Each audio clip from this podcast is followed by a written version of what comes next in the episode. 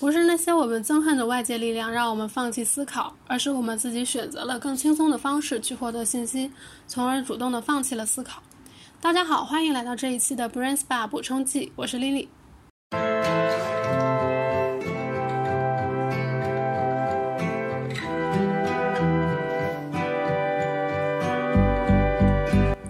今天想跟大家聊一个话题，就是为什么我认为阅读这件事非常重要。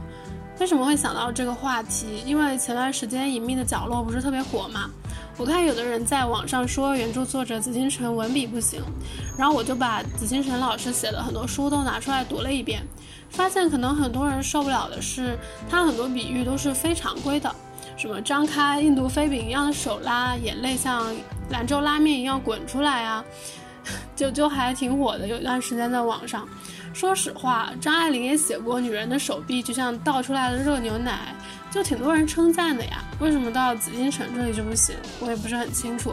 其实我觉得啊，紫禁城有他自己那种特别生活化的幽默感。比如有一部小说里面，那个凶手即将去行凶的地方踩点的时候，就遇到了他一个学生家长。对，因为这个凶手是一个高中班主任嘛，家长都很尊重他。然后那个家长是卖盐水鸡还是什么的，就给他塞了一袋盐水鸡，然后他就只好拎着一袋鸡去那个犯罪地点踩点。这画面想想就很好笑。当然，除了这些表面的描述的东西之外，我觉得我最欣赏他的其实是紫禁城对于社会问题的思考。他有一个系列叫《高智商犯罪》，大多数的凶杀故事都是发生在官场，甚至有警务人员作案的，从而牵扯出来很多背后的问题。而作者总是三言两语、一针见血的就能指出问题的本质，我觉得这是非常难得的。然而，随着官场剧这种剧种的消失呢，可能这样的作品永远都不会被影视化了。如果你只是停留在很多文学作品影视化后的程度的话，也许很多东西你就错过了。所以，如果你觉得现在很多影视剧包括综艺太浮躁的话，为什么不去读书呢？阅读会让你发现，哇，原来并不是所有年轻人都只想着亲亲爱爱，并不是所有知识分子都走向了娱乐化、商业化。我们这个时代也并没有太坏。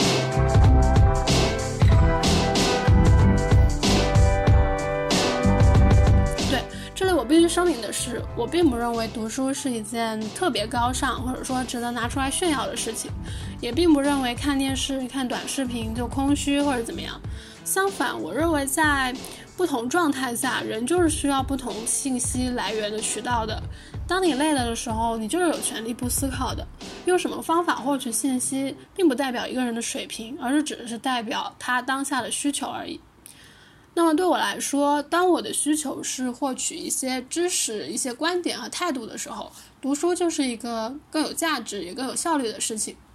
如果你是千禧一代，生下来就接触网络，或者说你跟我是一样的二十出头的人，其实也不太会去选择价格更高而且传递信息的方式更单一的这种实体书啊。但我们不倾向于阅读，最重要的原因可能是波兹曼在《娱乐至死》这本书里提到的，书相比于电视、视频甚至短视频来说，它的信息输出的更慢，或者说这个文字讯息的传递速度是你可以掌握的。你读的慢，它就传送的慢，而它会留出你停顿下来思考的时间，而电视媒体是没有的，它让观众非常轻松地掌握了一些资讯，同时帮大家做了资讯的整理。我们就省掉了思考这个环节，因此这实际上是一个被动接受讯息的过程。我们当然会非常享受这个过程，我们享受音乐的刺激、图像的刺激，还有各种各样特效的刺激。像今天的综艺节目，新的形式还层出不穷，非常好笑，非常下饭。而正是这种轻松，让我们放弃了阅读。不是奥威尔在《一九八四》里面说的“谁是禁书”，不是那些我们憎恨的外界力量让我们放弃思考，而是像赫胥黎说的，以娱乐代替求知，放弃了阅读，是我们自己选择了更轻松的方式去获得信息，而主动的放弃了思考。当然，我并不认为所有人都放弃了思考，我也相信这是为什么你点开了我的节目。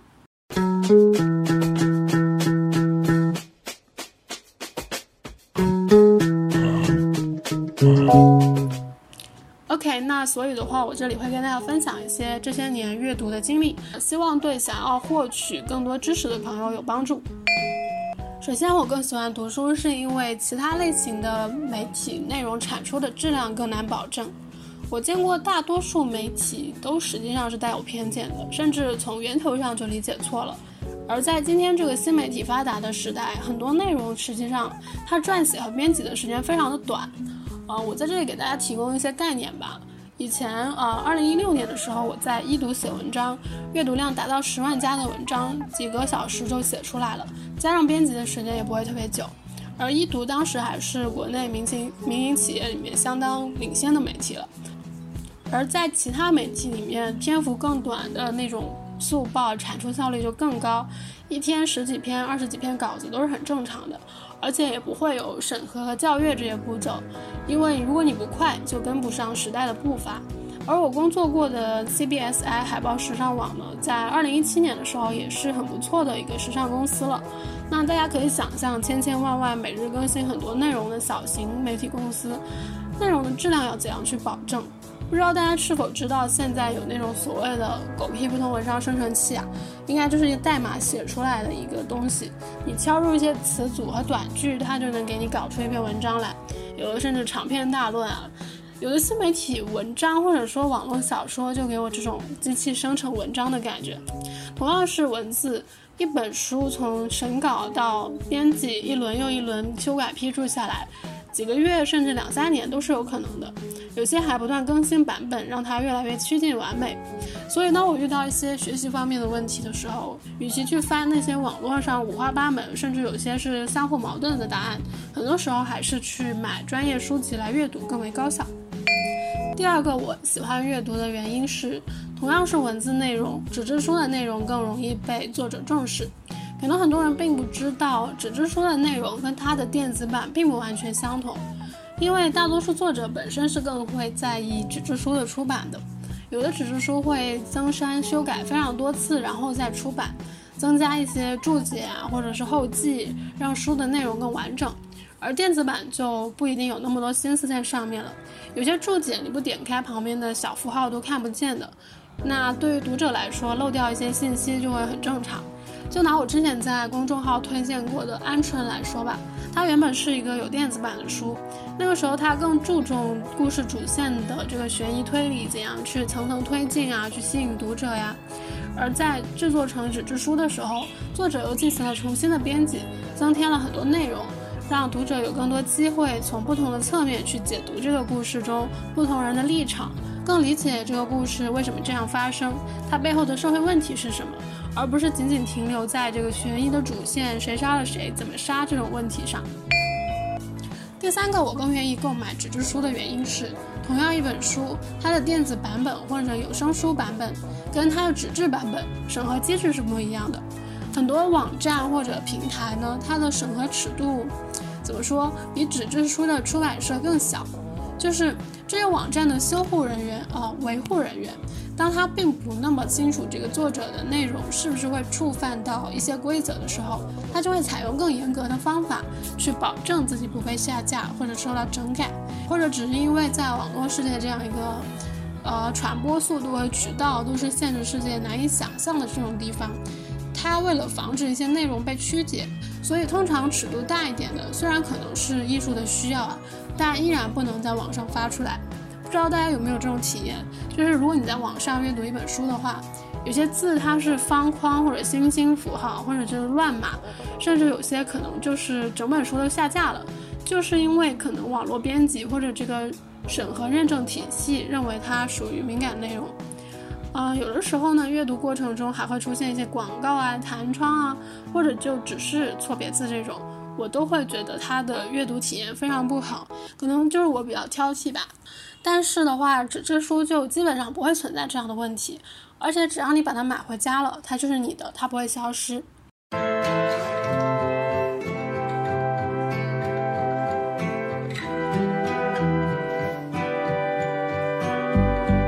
说到这里，可能大家还会想到电子阅读器啊，像 Kindle 这种的，不伤眼睛，然后买书的话也会比较便宜，我也一直在用。基本上有想看的书，我都会先上 Kindle 商城看看有没有。但是如果你想珍藏的书，或者是想特别仔细做笔记的书，还是会买纸质的。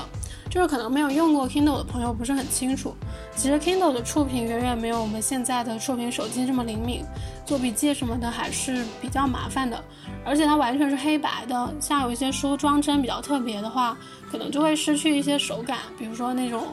呃。红丝绒外壳啊，或者是我之前买的一本《大量流出》，它是那种有像亚麻的那种手感的一个书壳，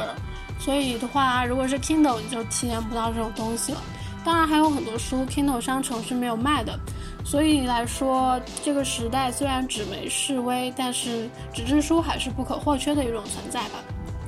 还有一种特别的情况下，我会格外希望拥有一本纸质书，那就是在我遇到作者本人的时候。前段时间我参加了一个艺术沙龙，就在思南公馆那边，然后刚好那天是 Tango 老师在给公众画像，非常幸运的是他也给我画了一幅，我真的觉得非常幸福。然而那个时候，如果我能给他递上一本他的书，跟他交流一下，然后要个签名，那就更好了。下面跟大家分享一些买书的小经验。